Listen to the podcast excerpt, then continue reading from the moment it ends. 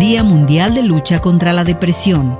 La Organización Mundial de la Salud define la depresión como un trastorno mental frecuente que se caracteriza por la presencia de tristeza, pérdida de interés o placer, sentimientos de culpa, baja autoestima, trastornos del sueño o del apetito, sensación de cansancio y falta de concentración. Se calcula que afecta a más de 300 millones de personas en el mundo. Según la OMS, dicho padecimiento puede llegar a hacerse crónico o recurrente y dificultar el desempeño en el trabajo o la escuela y la capacidad para afrontar la vida diaria. En su forma más grave puede conducir a la presencia de conductas de riesgo y llegar a necesitar para su tratamiento una intervención multidisciplinaria de un equipo de trabajo especializado, pero si es leve se puede tratar sin necesidad de medicamentos. Además de la afectación a la persona enferma, la depresión también afecta a su entorno familiar y comunitario. En el peor de los casos puede llevar al suicidio. Por lo anterior es necesario que, si se sospecha de padecer dicho trastorno, acuda a un profesional en salud mental para que éste valore la sintomatología presentada y pueda realizar un diagnóstico e indicar un tratamiento adecuado. La persona afectada deberá llevar una vida saludable